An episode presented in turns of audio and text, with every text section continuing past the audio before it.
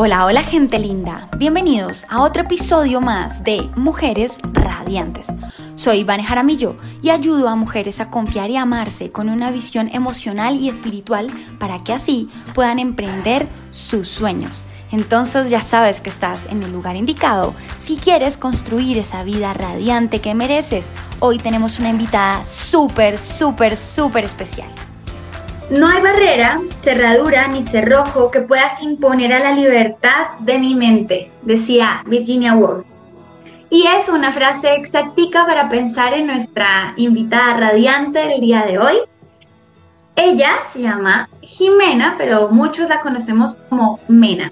Y la temática de hoy está asociada a eso de no poner liber, no poder poner barreras a aquello que pensamos y aquello que sentimos y expresarlo con libertad, desde la honestidad y la verdad. Entonces, antes de contarles de, Mena, quiero leerles un pedacito de un libro muy lindo que se llama El Bhagavad Gita.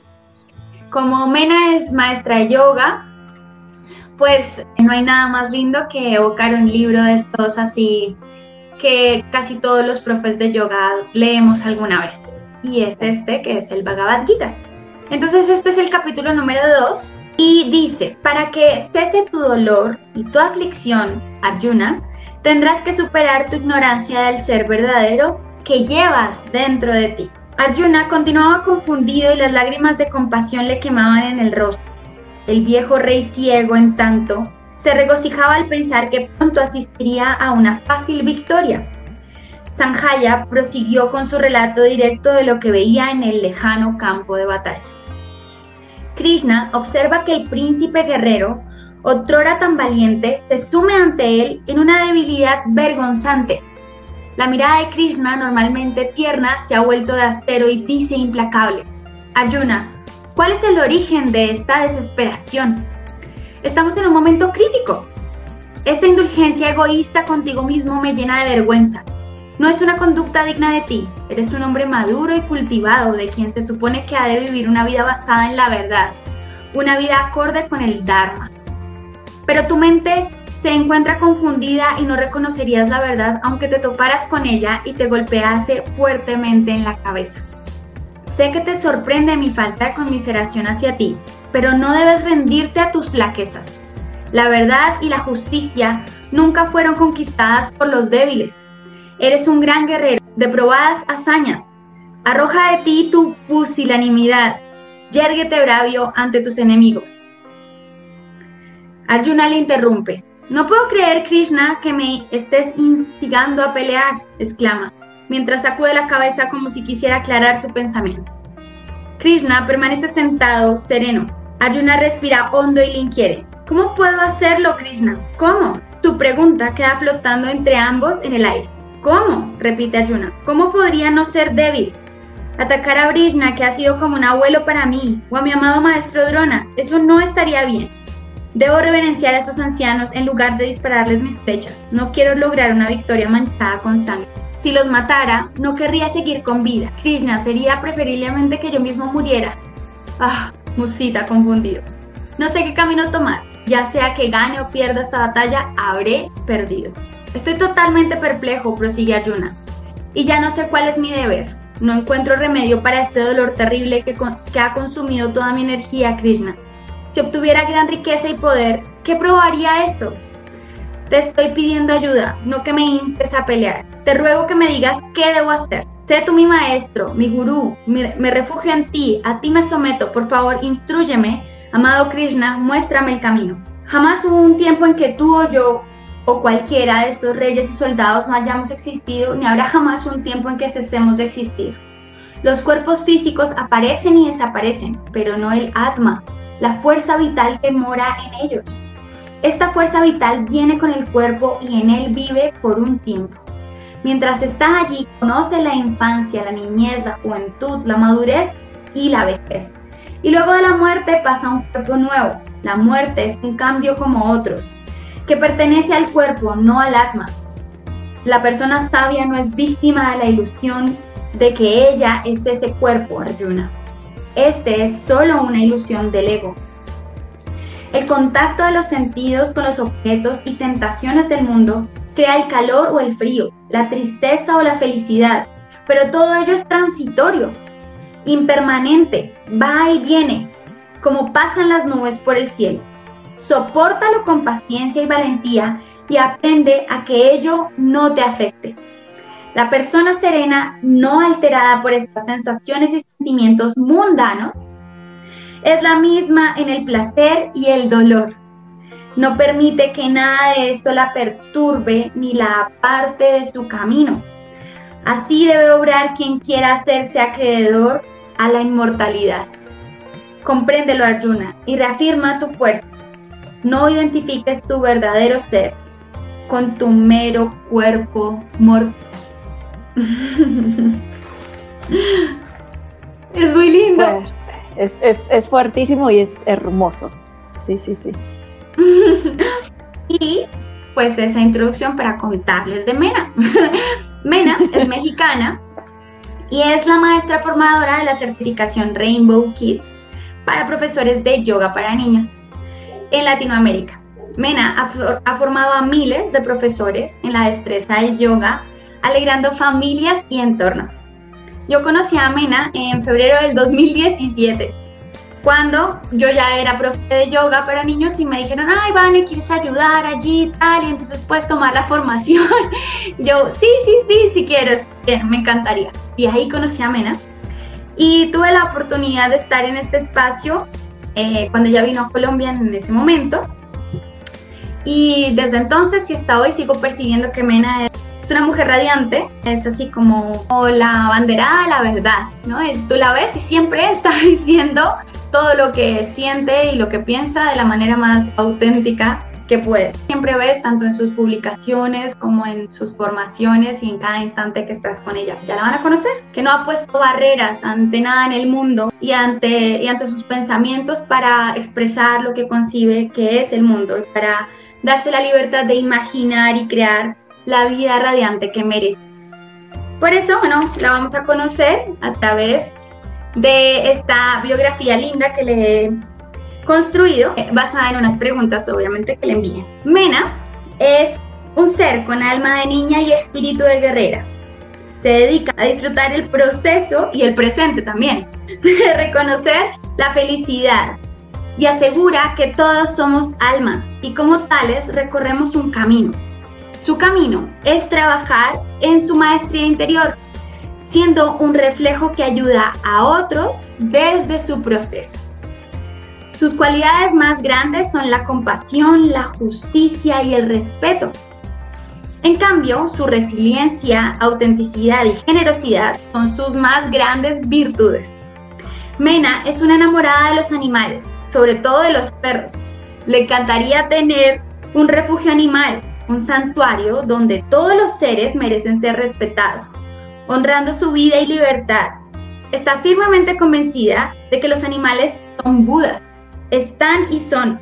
Por eso, si tuviera la oportunidad de regresar a este planeta, sería un perro playero, a vivir correteando las olas, disfrutando el mar, durmiendo con el olor a sal y disfrutando de cada momento. Tal como su lema personal, esto también pasará. Las personas que más admiras son aquellas representadas en su linaje femenino materno, su madre, su abuela y su bisabuela. La cualidad que más aprecia en un hombre es la madurez, en la mujer la inteligencia y en el ser humano la empatía.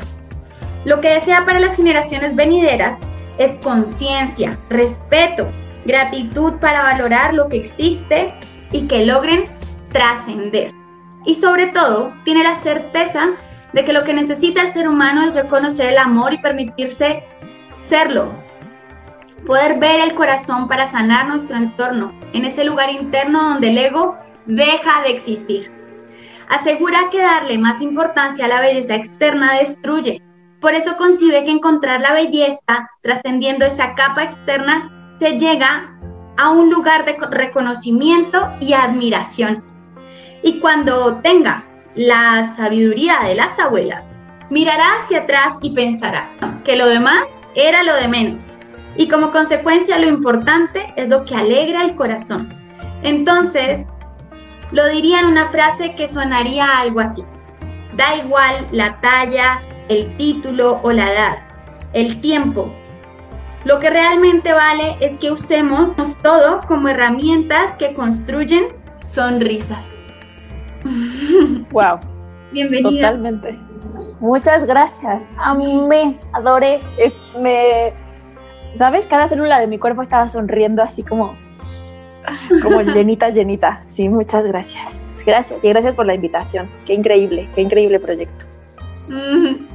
Me encanta tenerte aquí, estoy muy contenta y bueno, me parece que sería lindo arrancar por este tema de la verdad. ¿Qué es la verdad para ti?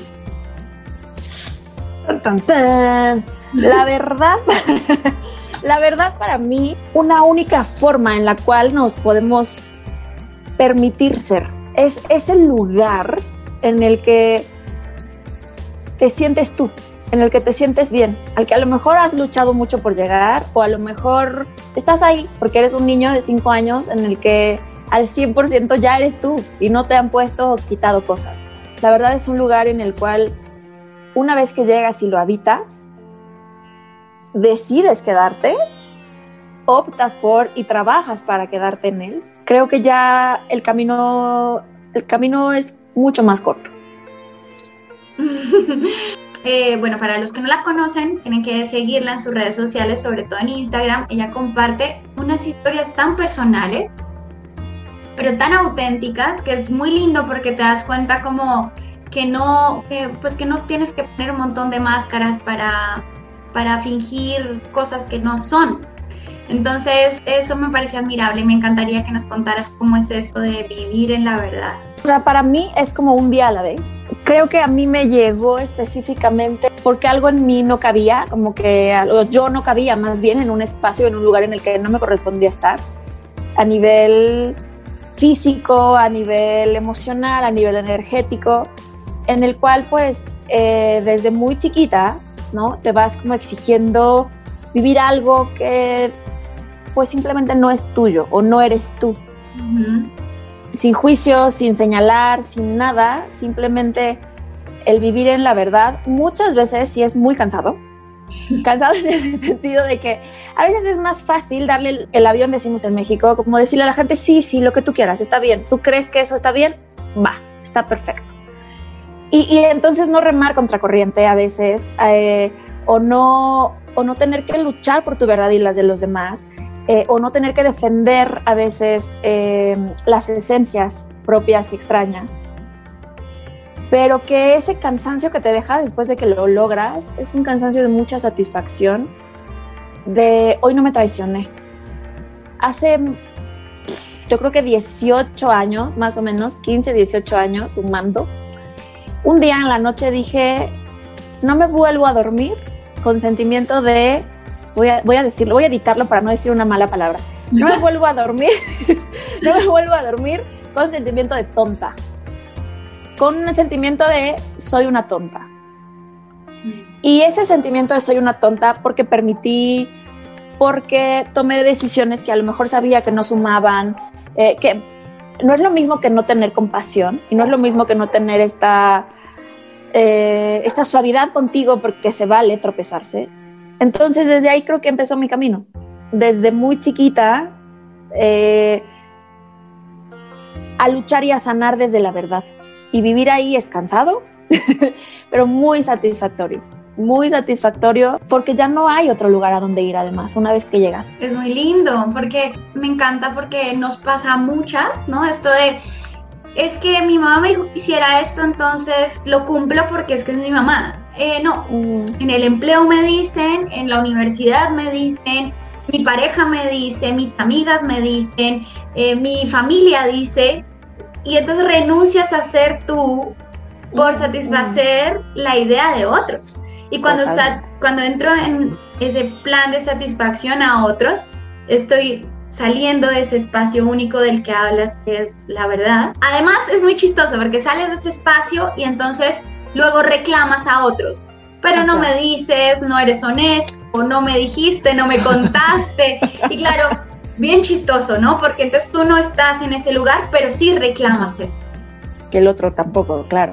Sí, sí, digo como 15, 18 años que tuve una crisis importante. Yo le decía, mira, una vez que tú ya te das cuenta de las cosas y aún así decides ir hacia el lado contrario, bueno, ya es una decisión tuya y el sentimiento de tonta es doble. El sentimiento, el sentimiento de tonta es doble y se vale. Mi terapeuta me lo dijo hace algunos años. Todo se vale siempre que tú estés conscientemente decidiéndolo. Entonces, ok, se vale. Se vale que tú decías, ¿sabes qué? Hoy no quiero, em, me voy a poner el disfraz que quieres que me ponga, me voy a poner la cara que tú quieres que tenga y conscientemente lo voy a hacer aunque por dentro no lo soy, no me interesa y es válido también. Simplemente es decidirlo. Y así entonces dejas de reclamarle a tu mamá porque es que no me estás diciendo, reclamarle a tu pareja, a tu jefe, de que es que no me siento bien, es que todo el tiempo estoy mal, es que, ok, pero ¿qué estás haciendo tú al respecto para vivir en ese lugar de, de honestidad contigo misma en el cual lo que sea que te pongas, si tú decides ponértelo desde la verdad, ya te cae bien, ya te queda bien, ya no importa cómo se te vea, ya no importa lo que hagas. Si tú quieres vender un día planes, ¿conocen los planes allá? bueno, pie, si tú quieres vender un día un, un pie y esa es tu verdad, ya te sabe delicioso vender pies.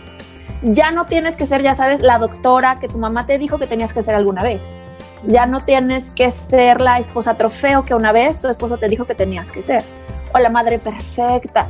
Si un día tú decides, ¿sabes qué? Voy a hacer esto, voy a vender pies, voy a...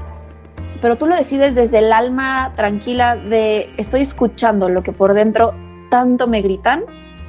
Ahí entonces se transforma todo. Ahí está la decisión. Uy, me gusta, me gusta, me gusta. Me gusta mucho esto que estás diciendo porque mm, me hace pensar en, tu historia. Y, quiero de pronto meterme ahí en un poquito de esa zona personal, porque sé que muchas hemos pasado por ahí o cerquita, no tan cerquita de, lo exótico que es tu, tu historial, pero creo que nos vendría bien que nos contaras que esos momentos en los que tú has decidido ser lo más honesta posible y hablar desde esa verdad ha sido en esos quiebres en donde tu salud te ha hecho sacudirte. Y justo hace poquito terminé una, una, sección de, de, como enseñanza con, con mis seguidoras que se llamó La Semana Radiante y hablábamos allí de cómo las enfermedades o los malestares físicos se convierten en la puerta para descubrirte por dentro y sanarte. Entonces creo que tú has hecho este camino lindo de abrir desde la enfermedad para mostrarle a otros cuál es la verdad.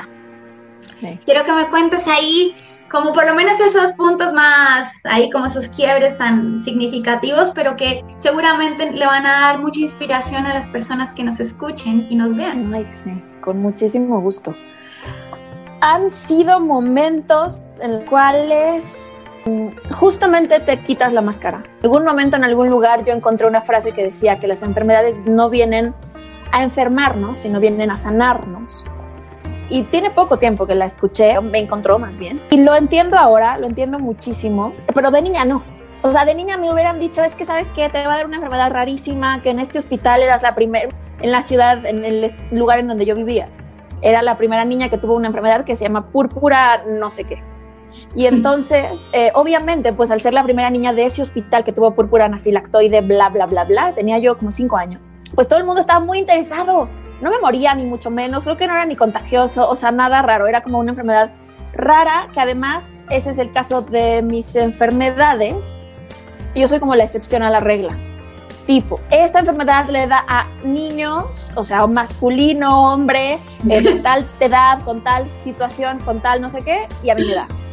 Eh, y así me ha dado diferentes cosas. Entonces, bueno, yo ahí tenía cinco años y la gente muy, este, los doctores iban como en grupos a verme, pues de lo que me acuerdo, no me acuerdo de gran cosa. Y muy, pues, muy interesados y bueno, ya después yo eh, me lo investigué y todo para ver los significados a nivel emocional y energético de qué es lo que pasaba en ese momento en mi vida y en mi familia, que pues sabemos que todo es una proyección. Y me puse a investigar qué es lo que significaba, qué pasaba en mi vida, qué pasaba en mi familia. Bueno, pero me puse a investigar tipos ya a los 20 años, 25 años, 20 años después. En ese momento yo no entendía.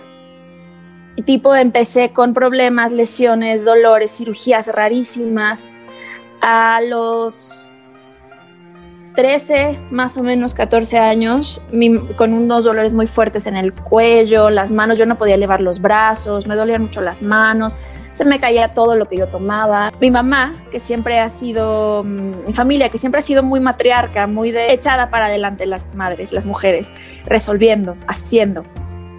Me acuerdo que me decía, bueno, Mena, si tenemos que buscar un brujo, lo buscamos. Si tenemos que ir a la esquina del mundo a encontrar un doctor que nos diga qué hacer, lo hacemos en el momento en el que yo ya me quebraba de desesperación de ya no puedo más, ya no quiero más doctores, ya no quiero más eh, estudios, ya no quiero más eh, medicinas, eh, porque bueno,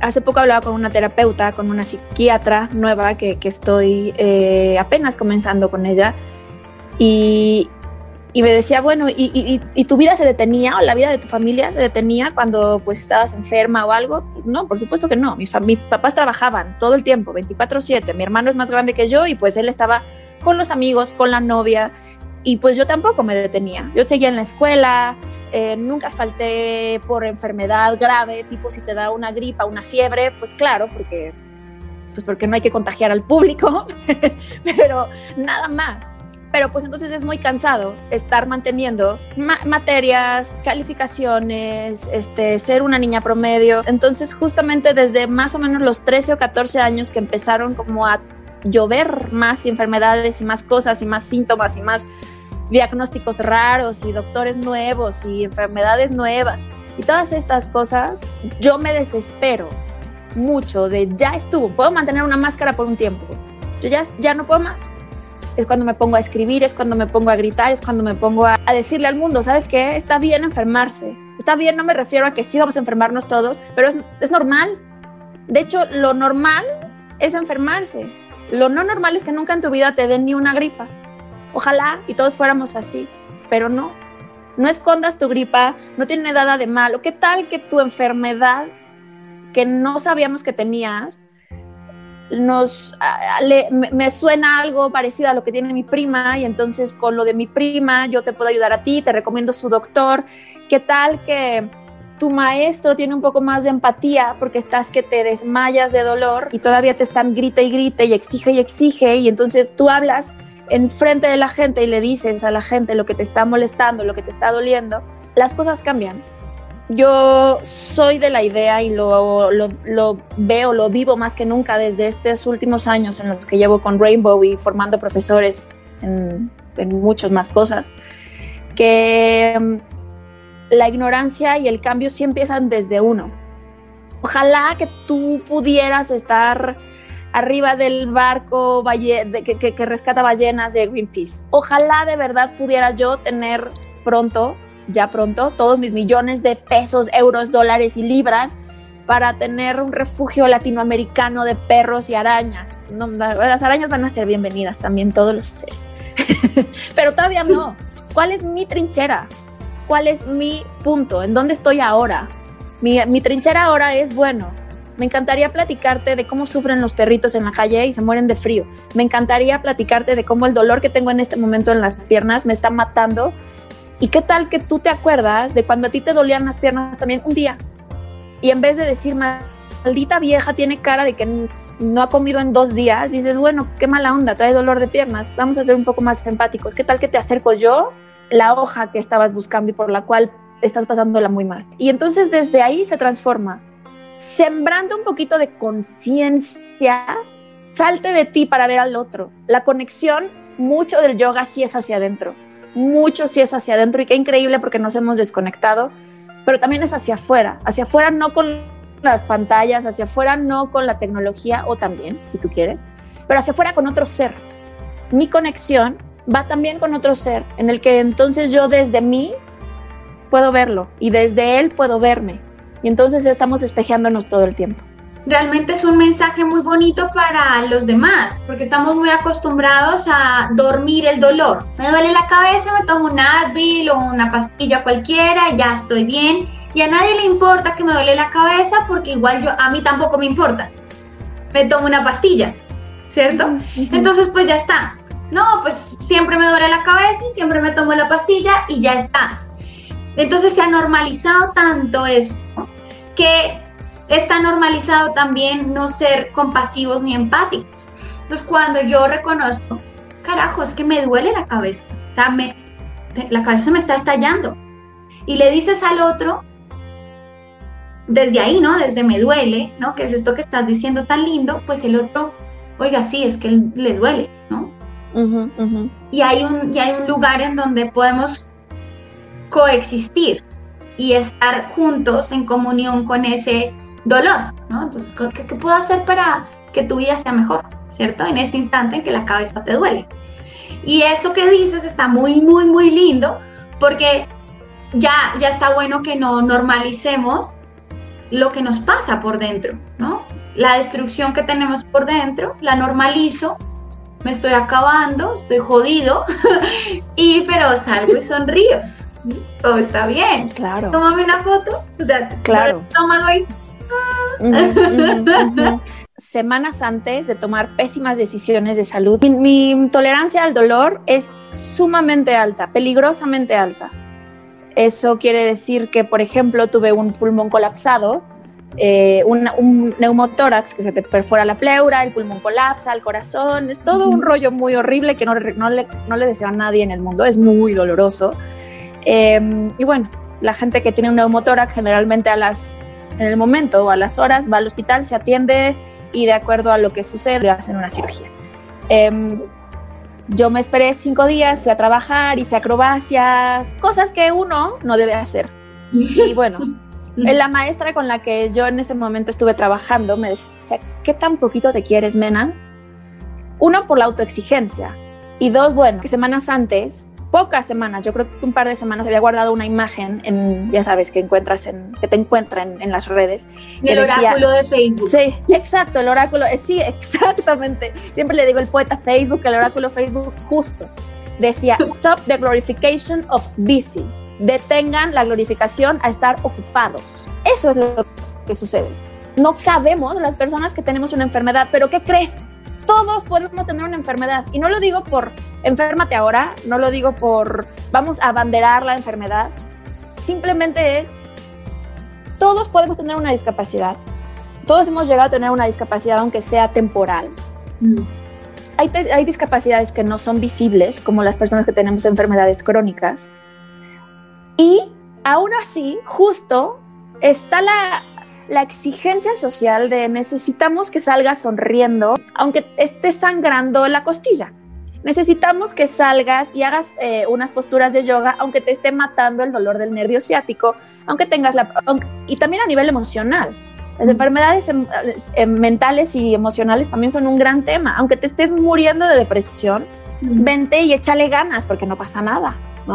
Entonces, eh, porque todo está bien. Porque todo está bien, o sea, es que no te estás enfocando en lo positivo. La realidad es que no es que, que estemos glorificando las enfermedades tampoco, para nada.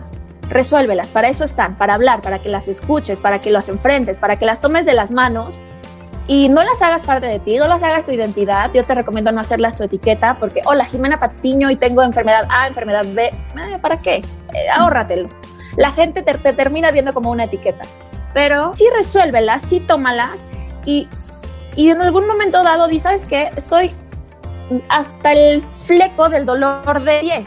Me traigo un dolor de cabeza infernal y eso me incapacita en este momento para poder concentrarme.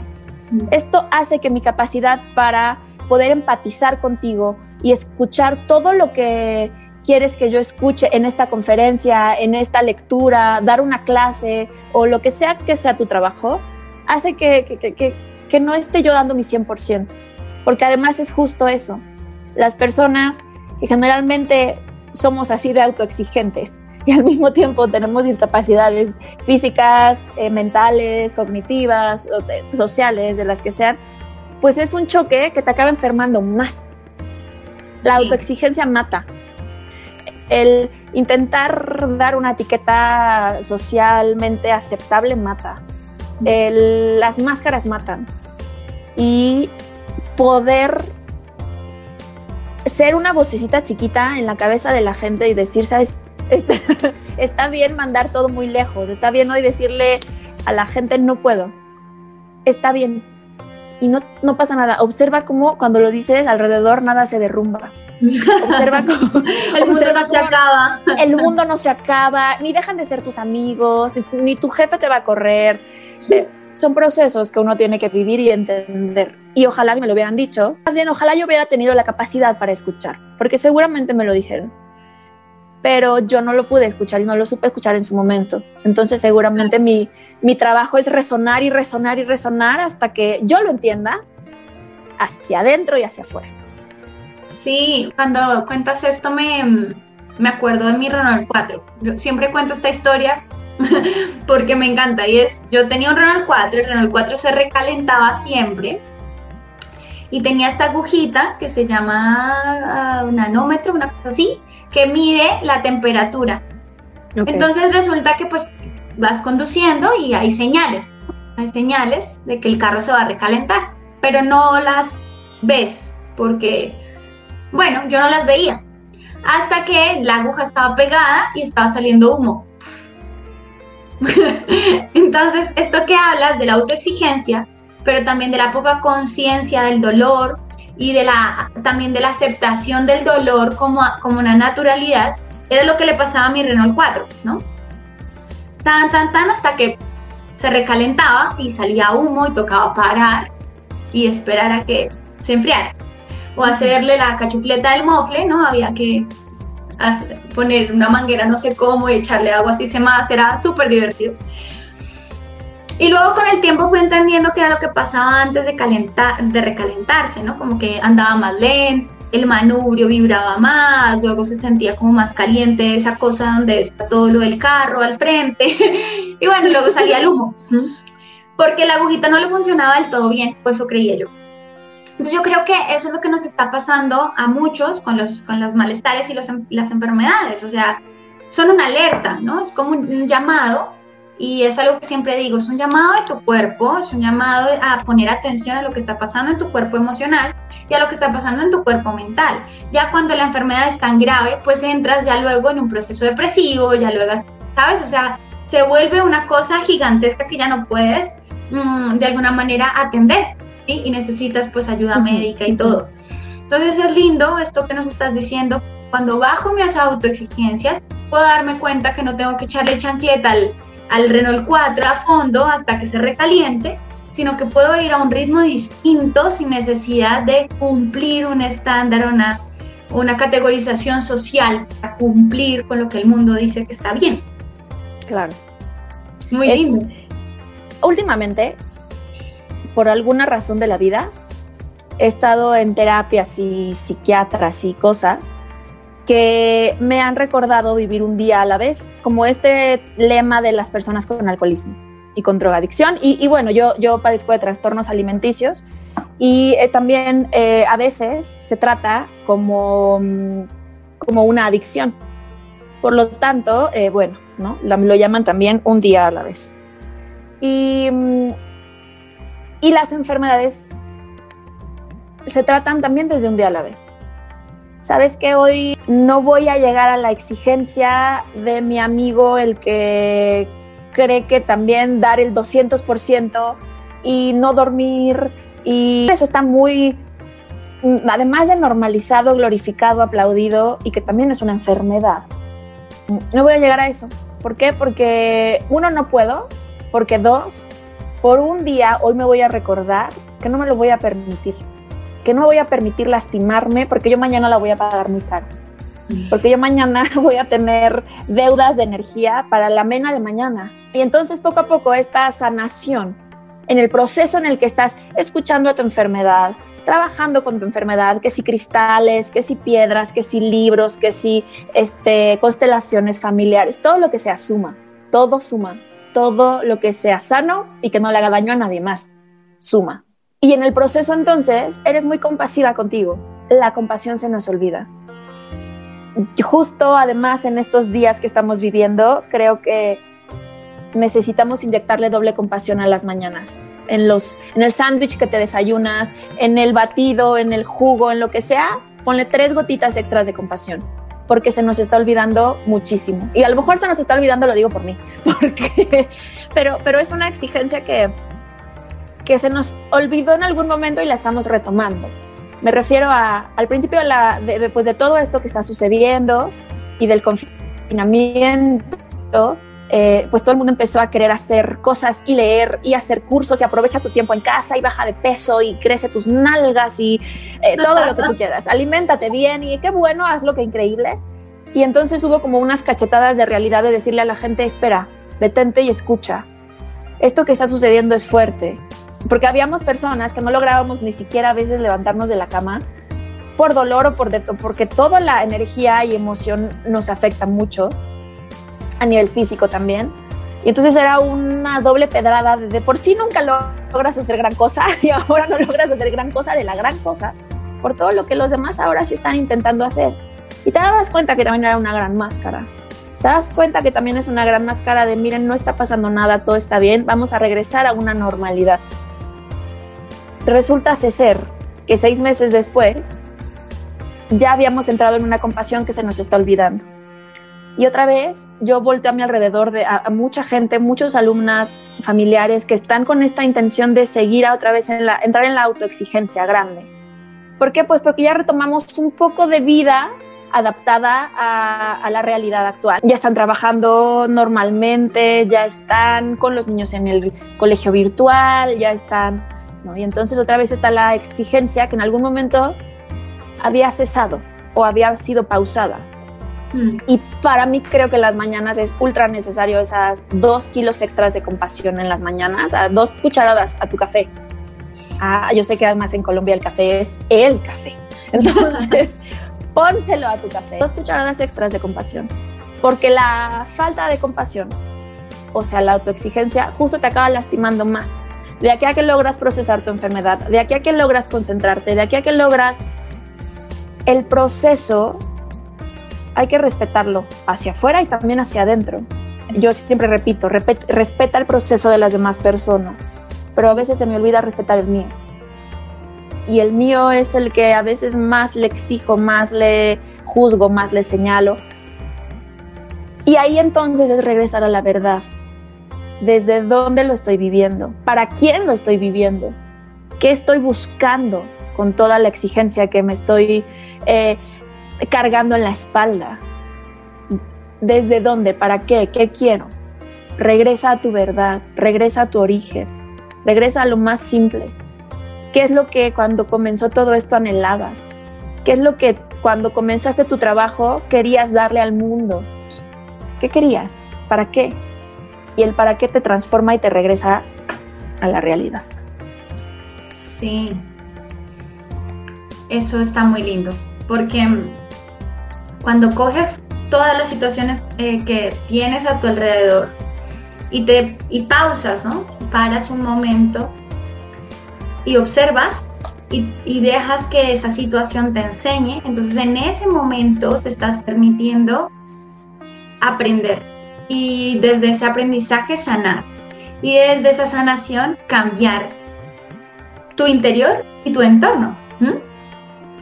Y ahí me encantaría que nos contaras cuál, cuál ha sido tu, mayor aprendizaje de las enfermedades que, que te han acompañado durante todos estos años. Uy, son mis más grandes maestras. Para empezar, me hicieron estar en el camino en el que estoy.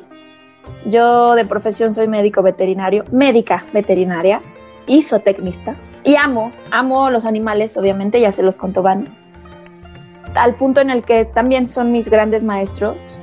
Siento que, que ellos sí son mis budas. Cuando mm, todo esto comenzó, todo esto me refiero a todo el caos Mena, eh, entendí que no era un caos, tal vez eran grandes procesos y explosiones y Big Bangs sucediendo a mi alrededor para crear algo más. Y eso lo pude entender cuando comencé a practicar yoga cuando el yoga me, encontró hace 12 años más o menos. Cuando yo empecé a sentir una transformación en mi cuerpo y en mis procesos emocionales y mentales con la práctica de yoga, fue que dije todo lo que he aprendido de veterinaria, de biomecánica, de anatomía, de fisiología, lo voy a aplicar a, a, lo que amo, que ahora es el yoga, y a partir de eso me dedico a lo que me dedico y aprendo todos los días y me encanta y me apasiona y entonces mis enfermedades me enseñan a hablar desde mi, desde desde mis experiencias, desde mis, em, desde mi caso, desde lo que yo estoy sintiendo, puedo entenderte a ti. Porque lo que em, mucha gente no entiende a veces cuando llega un alumno a practicar yoga es que no todos buscan yoga para hacerse fuertes y pararse de pestañas. Hay veces que, ojalá que sí, que increíble y que ese sea tu fin y espectacular. Y lo vas a lograr, estoy seguro, y te vas a sentir muy bien. Pero mm, hay veces que llegaste porque alguien te dijo, porque el doctor te lo mandó, porque... Y entonces ahí estoy yo, donde te digo, sabes que yo también he tenido un dolor horrible de brazo, me he desmayado, me ha dolido, me ha caído los doctores, las pastillas. Y entonces esa empatía que me ha dado el poder vivir tanto drama físico hace que, que, puedas, que pueda enseñar. Entonces, bueno, las enfermedades me han dado eso, son mis grandes maestras a nivel de la práctica de yoga, la práctica de meditación. También me han enseñado a conectar mucho desde nunca sabes desde dónde la otra persona está viviendo. Estaba mm, comentando con unos amigos que nos escribimos y se acordaron de una niña que íbamos en la secundaria, teníamos 13 años tal vez, que, que tenía algunas conductas diferentes durante las clases. Y en ese momento esas conductas eran señaladas como incorrectas. Mm. Las señalaban, la, la buleaban, era una niña que no se la pasaba bien. Y en ese momento todos nos reíamos.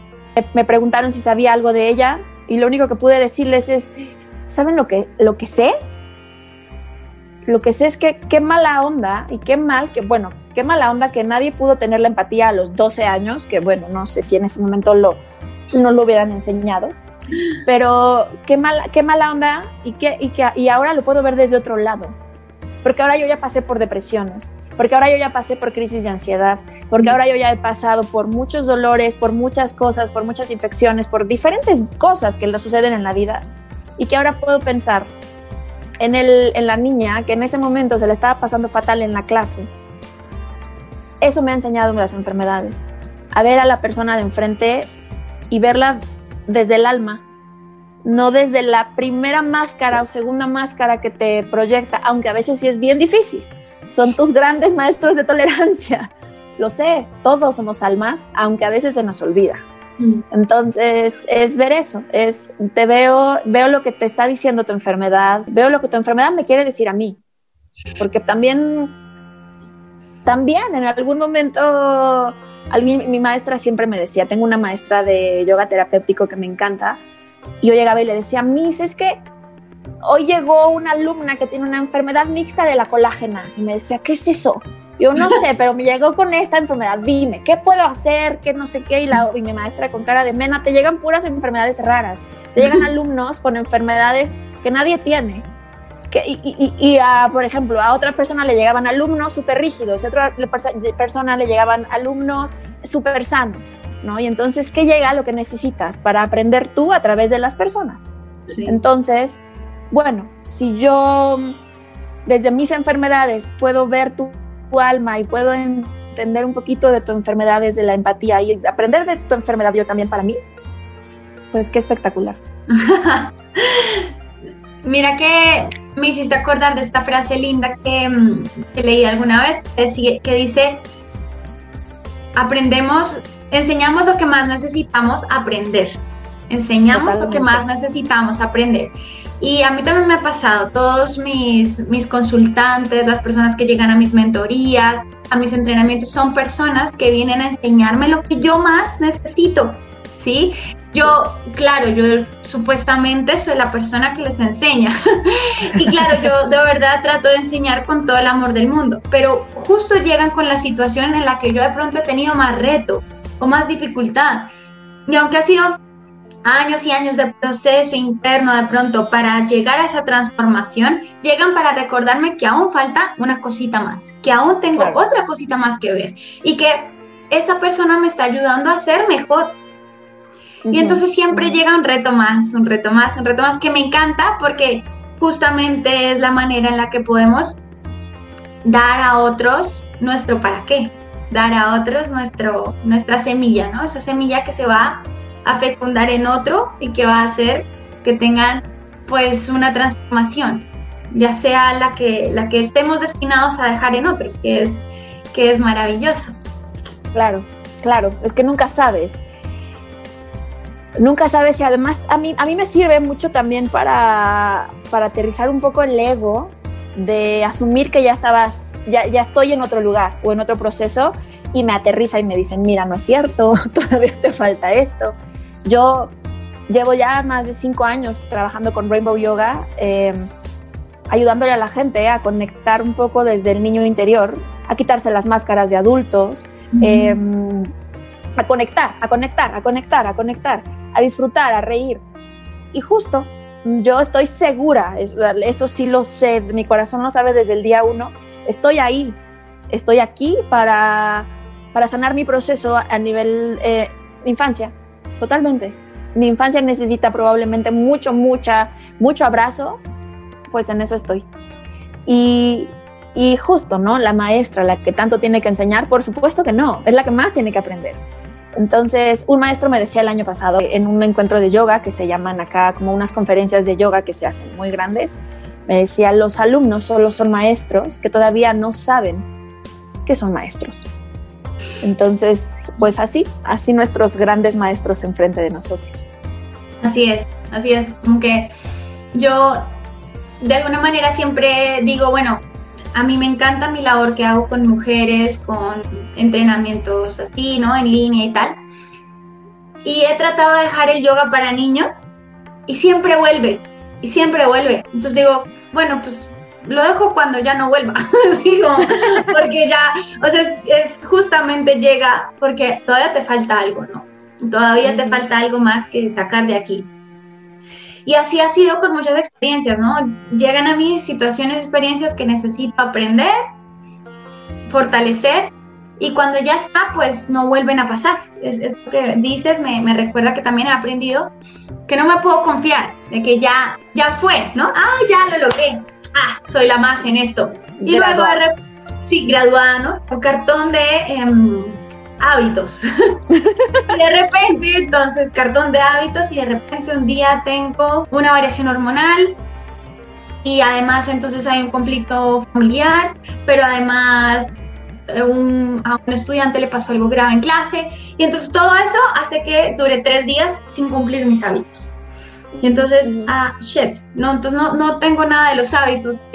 botemos el cartón y volvamos a estudiar. ¿Sí? Y está y está súper genial porque eso nos pasa a todos y nunca somos, su, o sea, como el maestro graduado que nunca se equivoca. Siempre necesitamos tener esa conciencia humilde de seguir aprendiendo.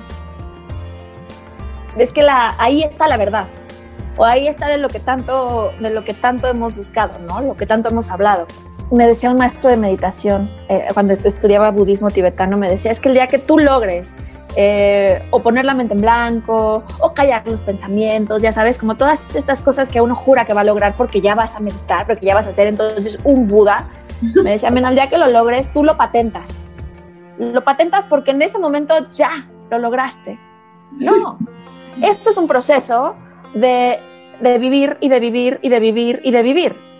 Ojalá que, mm, que pudiéramos recordar, tener la humildad de rehacer las cosas, de, revivir, de reestructurar, de un proyecto que, que, tengo y que lancé y que funcionó muy bien y de repente esta semana pasada y la semana pasada y está como que se fue, cayó, se fue picada. Me di cuenta, me pegó al ego muchísimo, me siento mal conmigo, con la autoexigencia que me estoy buscando, porque además pues han sido semanas que para mí han sido también difíciles a nivel físico, a nivel energético.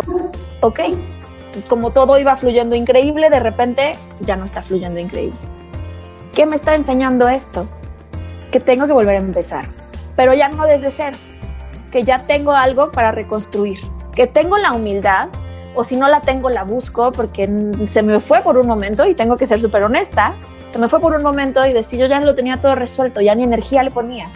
Pero bueno, por no ponerle energía, por no le ponerle atención, se me fue de las manos, se me destruyó un poco, se me cayeron un poquito las ventanas y las puertas de la casita que estaba construyendo, pero todavía están ahí. Y ya aprendí como la forma en la que las puse antes no funcionó. Y entonces ahora no son 100 formas de cómo no me salió construir una casa, ¿no? 100 formas de, de que ya me equivoqué, no, 100 formas de, bueno, ahora esta forma 101, ¿qué tal que la, la, puertita la pongo un poquito más abierta. ¿Qué tal que subo un poquito más la ventana? Claro, aquí le entra más la luz. Mira, aquí está más fácil abrir la, la chapa. Y así entonces es donde encuentras la humildad, encuentras la verdad, la realidad de que siempre se puede volver a empezar. Y no, perder tu tiempo tampoco en berrinche. Bueno, si quieres, pero todo es válido. Pero bueno, una vez que dejas el berrinche y el ego, yo tuve un berrinche como de un minuto de, qué horror, me dio en el ego, ay, no está funcionando, ya estaba muy bien, ¿qué pasó? ¿Qué mal? No sé qué, ok. No es que me haya equivocado, es que descubrí otra forma diferente de cómo no funciona. Vamos a ahora a crear una nueva. Y desde la verdad, desde la realidad, volver a hacer las cosas. Y con esta honestidad que, que dices, me encanta porque es, es algo que nos, nos han nos han metido con esta onda del positivismo, ¿no? Y todo está súper bien y tal, ah, ¿no? Entonces, sí, que es que, que, además es bien curioso porque es de la forma que muchas personas, a mí, por ejemplo, me perciben. Entonces, la semana pasada tuve una conversación con una amiga muy cercana. Ay, es que Vane siempre se ve tan feliz y yo, no, tengo unos días de M. y, no, ¿sabes? Y no soy del todo, pues así como muy feliz. Pero claro, gran parte de mi vida soy muy feliz porque cumplo muchas de las cosas que había soñado previos años anteriores.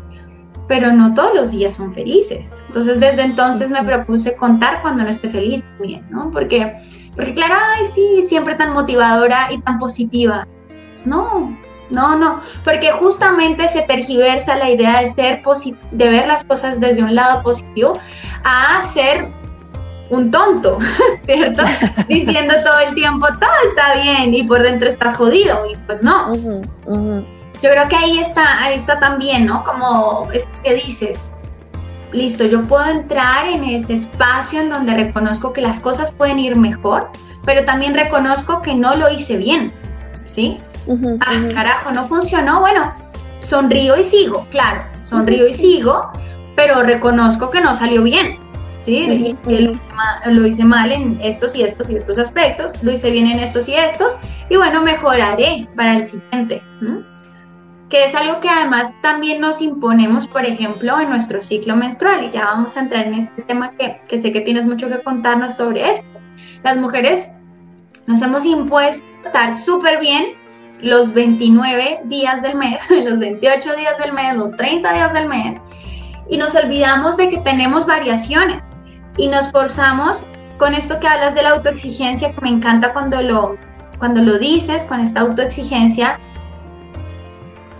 entramos una y otra vez, una y otra vez, una y otra vez en, oye, tengo que rendir todos los días de mi vida de la misma forma porque eso es lo que dicen socialmente. Y entonces todos me celebran porque entonces corro todos los días 10 kilómetros y todos los días subo la montaña y todos los días trabajo hasta las 10 de la noche y todos los días me levanto a las 4 de la mañana.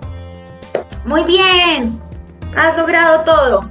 Y pues creo que no va, no va, no va. O sea, nuestro por lo menos nosotras las mujeres no podemos hacer eso. Lo entendía con una de nuestras invitadas hace poco y ella me decía, Vane, somos como las, el ciclo de las mujeres es como las estaciones, invierno, verano, otoño, primavera, en el orden que sea, ¿no? y, ¿Sabes? Como variamos, todo es cambiante, no puedes pretender ser la misma siempre y hacer exactamente lo mismo todos los días. El cuerpo te lo va a curar. ¿Tú cómo lo ves? ¿Cómo ves todo eso? Tiene total razón. Yo siempre voy diciéndole al mundo, en general, mujeres y hombres, somos seres cíclicos. Eh, para empezar, la exigencia de, de, justo, ¿no? Es que yo solamente como 32 calorías cada 5 horas porque hago un ayuno intermitente gigante de no sé cuánto y que todo es válido siempre que venga desde un lado real. Cuando viene desde un lado real, generalmente ya no estás en eso. Generalmente cuando logras tocar con esa realidad y quitarte un par de máscaras, ya no te importan los grandes puntos de exigencia y de demostrarle a la sociedad virtual eh, lo, que, lo que haces o lo que no logras o lo que sí logras. Y eso que estás diciendo es ultra real con lo que te dijo tu amiga de que Vane todo el tiempo está feliz, Vane todo el tiempo está radiante. Sí, totalmente percibo totalmente así, pero entiendo perfecto que tampoco compartimos en redes sociales a veces. Hoy estoy eh, con, un, con, humor eh, de la M, porque ¿quién quiere compartir algo en internet o viene un humor de la M? Al contrario, ¿no? ¿Por qué? Porque la gente te deja de ver, porque te deja de aprobar, porque te deja de seguir, porque te deja de... porque no inspiras, ¿no? Porque no, porque no atraes. Y más cuando estás en tu periodo menstrual o cuando no estás en tu periodo menstrual, pero estás en algún tipo de, de proceso pre-periodo, post-periodo, todo es periodo, todo es periódico, todo es cíclico. Cuando estás en uno de esos momentos y tener que exigirte, cuando yo lo, cuando yo empecé con mis periodos menstruales a los, creo que 12 años, y a los 13 me empecé a desmayar de dolor y me decían que era normal, que te embaraces se te va a quitar eh, ten hijos, se te va a quitar. Y lo que pasa, yo estuve leyendo ya después de tantos años con esto de la endometriosis, es que más bien no que se te quite con el embarazo, es que antes las mujeres de antes se embarazaban tantas veces que pasaban más tiempo embarazadas o, lactando que, ya en el ciclo tradicional, el ciclo menstrual normal. Entonces los síntomas de endometriosis bajaban, no por el hijo que tuvieron, sino porque se la pasaban embarazadas. Y muchas de ellas te lo dicen. Yo he estado leyendo y te lo decían. Bueno, es que yo preferiría estar, preferiría estar embarazada y tener dolores de parto porque em, se dice que los dolores de endometriosis son más fuertes que dolores de parto. Que, que, tener, que tener de esos dolores en los que te desmayas, en los que te da fiebre, eh, que te hospitalizan porque, crees que tiene, porque creen que tienes peritonitis, porque está todo muy raro y muy complejo. Sí. Pero todo eso cuando tienes que cumplir en la universidad cuando en la secundaria estás muy bebecita, estás chavita, tienes 14 años, a veces no sabes ni lo que es tu periodo, no sabes qué es eso, nadie te platicó y de repente tienes unos dolores infernales o pon tú que te platicaron, te dio alguien la plática en la escuela porque a lo mejor ya te lo incluían en la, en la conversación, pero nadie te dice que te va a doler horrible o te dicen que es normal, que doler así de morirse es normal. Y entonces lo único que tienes que hacer es llegar a tu trabajo, con el vientre del tamaño de un automóvil y tener náuseas todo el tiempo y, simplemente sonreír porque ese día tienes junta con tres jefes. Qué, qué poco tolerante, qué poco empático. Qué poco, qué, poco empático el mundo. Eh, ayer, ayer, ayer veía un, un, meme en internet que decía, es que el bienvenido, o sea, esto es la menstruación, a la mitad de la población en el mundo le pasa Deja de asustarte. La mitad del mundo tiene senos, la mitad del mundo tiene menstruación, la mitad del mundo, la mitad. Si no es que más, porque ya no sé cuál es el porcentaje. Pero por alguna razón sigue estando súper secreto cuando hablamos de menstruación y de sangre y todavía en los comerciales de la televisión ponen cuando las toallitas sanitarias con la sangre azul, porque como somos princesas seguramente. Eh, y princesas de Mar, de no sé, de Plutón. De Plutón, sí, por supuesto, claro. Porque la sangre la tenemos azul. Sí, y nuestras tres gotas, mientras están además las chicas eh, tirándose de un, de un avión. Aquí había, me acuerdo mucho de, de, estos comerciales de las toallas sanitarias donde salían las chicas así como, tú siéntete cómoda cuando estás en esos días. Y chicas tirándose de un paracaídas, chicas haciendo escalada. Bueno, ojalá, ojalá, y estoy segura que si hay niñas que tienen toda la bendición del universo, seguramente fueron la Madre Teresa en su vida anterior y por lo tanto reencarnaron sin cólicos y con menstruación de dos días y tres gotas pero la mayoría de nosotras no. Ay, yo quiero conocer a alguien en ese, en ese privilegio. La mayoría de nosotras no, no somos de ese momento, de, de ese estado. Y no se me antoja para nada pararme de la cama, menos pararme a escalar o a subirme a un avión y aventarme de un paracaídas. Entonces, creo que creo que nos falta visibilización. Bueno, esa palabra que no logré decir, pero nos falta hacerlo visible, nos falta hacerlo real, entender, meternos a un cuarto, en la universidad, en la secundaria, en la preparatoria, en un colegio, en que los niños tengan 10, 12 años, cinco niñas y cinco niños, y que todavía no haya este entendimiento forzado de género, tu niña y tu niño, y entonces son ultra diferentes y privilegios. Entonces decir, bueno, ustedes todos son personas, ¿cierto? Son un grupo de 10 personas, perfecto. La mitad de ustedes va a sangrar, la mitad de ustedes. Y eso, entenderlo. Y eso, normalizarlo no satanizarlo, no... Eh, no calladitos. No calladitos, no llorarle también, porque luego desde las mujeres que recibieron flores cuando tuvieron su primera menstruación, hasta las que hicieron un drama, porque a partir de ese momento pues ya no... Eras niña, ya eh, no eras niña, ya no eras niña. de ser niña, ahora eres mujer. ¿Qué onda? Exacto. Luego no, no es mujer desde que nací. 13, ajá. O sea, pero tengo 13 años, mujer como mujer adulta, de que ya, ya se supone que ya ahora soy elegible para casarme. O, sí, sí. Es, ¿Qué categoría de mujer? ¿En qué categoría de mujer me clasificas ahora? Ajá, exacto. ¿En cuál quieres que yo entre en este momento? Sí, es todo un tema. Entonces, yo creo que si pudiéramos explicarle a los seres humanos en general que somos mujeres y que somos cíclicas, que todas las personas, porque también los hombres, aunque no lo quieran entender, pero bueno. Sí, los hombres son cíclicos, pero el ciclo les dura 24 horas, mira, no 28 días. es un poco diferente, ¿sabes? La variación de estado de ánimo, de pronto el apetito o el nivel de cansancio cambia durante 24 horas y al siguiente día vuelve a empezar. Ya, es, es como cuando apagan el cassette del videojuego y lo vuelven a prender y listo, ya tienes otra vez tus cinco vidas completas. Acá no funciona igual. Más o menos se toca esperar como los 28 días, cuando uh que ni siquiera están así, ¿no? Entonces es para que vuelva a empezar ese, e, ese cassette que acabas de decir, que está genial el ejemplo, más o menos tiene que estar como después o sea, después como de los días postmenstruales, ya, ¿no? Es como una semana y media en donde todo es maravilloso. Soy normal, ya soy normal, soy perfecta, ya estoy bien. Sí. y te dura cinco días. Sí, todos los días. y de repente todo vuelve a ser un desastre el resto de las tres semanas siguientes. Sí, sí, sí, sí. Imagínate si esto estuviera normalizado. La mitad del problema seguramente de emociones, enfermedades eh, mentales, pues tendrían como mucho más conciencia, eh, mucho mejor manejo, regulación. Es, sería, sería desde muy chiquitos entender y normalizar y empatizar con los cambios emocionales, físicos, fisiológicos de los seres, en vez de solamente exigir maniquís perfectamente pintados a nivel físico, funcionando como un robot, sin emociones. Bueno, solo felicidad. Y a veces, si te pasas de feliz, ya no me caes bien tampoco ya es demasiado, estás demasiado feliz, como me pasó a mí la semana pasada. Es que tú eres tan feliz. o sea. Yo, yo tuve un problema, yo tuve un problema por eso. Tuve una, en, uno de mis entrenamientos de yoga de 300 horas, al final la maestra ya el último, de los últimos días ya de graduación y ahora vamos todos y todos muy conectados cada quien tenía que ir con una de las personas que tomó el curso, o sea, de nuestros compañeros, y enfrentarlo y decirle algo que le gustó de esa persona, algo como que, que generó conflicto en mí. Bueno, eso fue, te digo, hace yo creo que 10 años.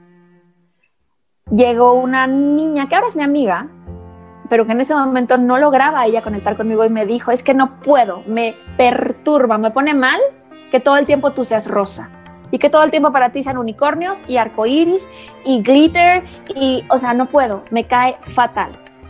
me dijo, o sea, y, y yo así parada. ¿No? y yo aparte seguramente hacía mucho esfuerzo para, pues para lograr que no se notara que estaba mal, que tenía problemas seguramente emocionales con la pareja, físicamente, trastorno A, trastorno B. Eh, pero pues no llegaba yo con el mundo y les decía, ¿saben qué? aparte me acuerdo, estaba tomando yo una pastilla que me había mandado una psiquiatra que me provocaba como blackouts. Entonces yo no llegaba con la gente y les decía, ¿sabes qué es? Tengo blackouts y no me acuerdo de lo que te dije ayer. Pero, pero, pero la única máscara que seguramente yo mostraba en ese momento era, miren, la, miren el sol, sale para Mena todo el tiempo. Eh, para, para todo hay un conflicto, que si eres muy feliz porque estás muy feliz, que si eres muy triste porque estás muy triste, porque el chiste es encajar en lo que alguien dijo que tenías que encajar. Como mujeres, creo que es responsabilidad, o sea, ya creo que es una obligación como mujeres. Si tenemos un micrófono, si tenemos un micrófono no te digo enfrente de la televisión, te digo con tus sobrinas, te digo con una amiga que a lo mejor la pasó mal y que nadie le dijo todo el tiempo mi abuela. Calladita te ves más bonita. Y que todavía puedo decirle, abuela, ¿sabes qué? No, yo me veo más bonita hablando. Y ya de, de vez en cuando hasta ella lo entiendo. Ese es mi micrófono, esa es mi trinchera. Total, me encanta. Gracias. Es muy, muy, muy cierto. Y, y me encanta reírme con este tipo de cosas porque sí tenemos muy normalizado como tener todo en silencio y justo hace poquito entrevisté a otra mujer radiante como tú y ella, y ella pues es una empresaria digital, entonces ella tiene la fortuna de poder organizar su agenda de acuerdo a sus tiempos. Y de hecho Uma, que fue, que fue la última entrevista que publicamos, ella también hace eso, acomoda su agenda de acuerdo a su ciclo hormonal. y eso está genial.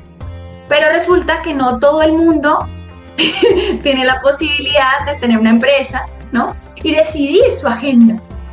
No, porque pues digamos, yo doy clases, por ejemplo, además de, pues, de hacer este trabajo y que además pues es mi negocio, pero, pero acá más me llena el alma, pues no, a veces no organizo una entrevista cuando me va a llegar el periodo, no, no, yo puedo hacer eso, pero regularmente tengo una clase todos los martes y los jueves. Y si soy de malas y me llegó la luna el jueves, pues, ¿cómo le digo a la gente que ya pagó el mes? Oye, no es que, ¿sabes? Dame como cuatro días.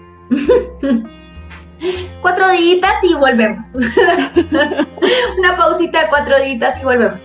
Claro, es muy, está muy bien cuando tú lo dices y me encanta porque sí creo que es algo que tenemos que normalizar y y ponernos como un megáfono y decir todas, o sea, todas sufrimos de un asunto así cada mes.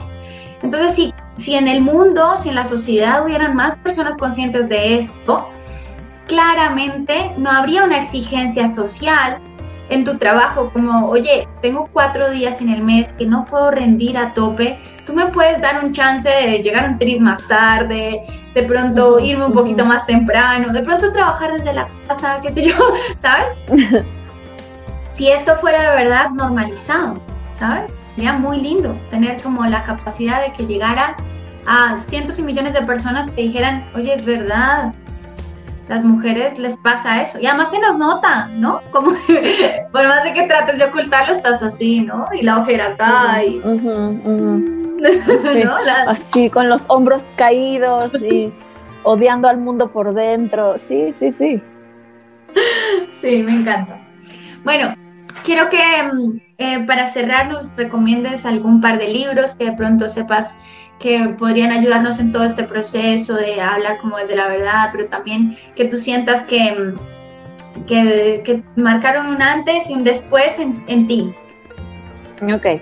Bueno, son muchos demás, unos son muy trillados, ¿sabes? Como los clásicos libros que a todo el mundo le cambian la vida, esos léanlos de cajón. Eh, el poder del ahora de Eckhart Tolle, su libro es su libro es una maravilla. Ese libro, ese libro creo, por, ese libro yo soy lo que soy ahora. Yo por ese libro decidí transformar mi vida y, por ese libro probablemente estoy en el camino del yoga y de todo lo que ahora es mi camino, mi vida. Entonces, ese, ese libro es de cajón, es de ley. Hay un libro que se llama Vivir sin máscaras. Eva Pierracos, ella. Y también tiene otro que es del miedo al amor, que es muy bueno. Cuando mm, todo se derrumba. Es otro libro, que te lo dije la vez pasada, Van, es un libro que si solo puedes leer un libro en esta, ya no es cuarentena, en este confinamiento, en este, en este proceso que estamos viviendo, lean este, cuando todo se derrumba. Y otro, que algunas personas recomiendan mucho porque además es muy fácil de leer, se llama Amar lo que es, Loving What Is, es muy fácil de leer porque tiene como oxid, sí, ajá, exacto. Tiene muy occidentalizada la parte budista de todo esto de, pues, de la aceptación, del desapego y demás. Entonces, em, ya, creo que nada más con eso, están fantásticos. Súper. Bueno, antes de que nos vayamos, me encantaría que nos contaras qué es esto de Rainbow Kids. ¿Estás haciendo algunas formaciones ahora, de pronto online? Quizás haya alguien que lo quiera hacer. Mm, de pronto algo que estés haciendo, de pronto estés dando clases y quieras que eh, alguien con una enfermedad exótica llegue a tu, a tu vida. Entonces, ¿quién más? ¿Alguien más? Entonces, pues pueden contactar a Mena. Entonces, cuéntanos, cuéntanos un poquito de eso, si estás dando clases entre semana o cómo es la dinámica. Claro, claro que sí, muchas gracias. Bueno, les platico.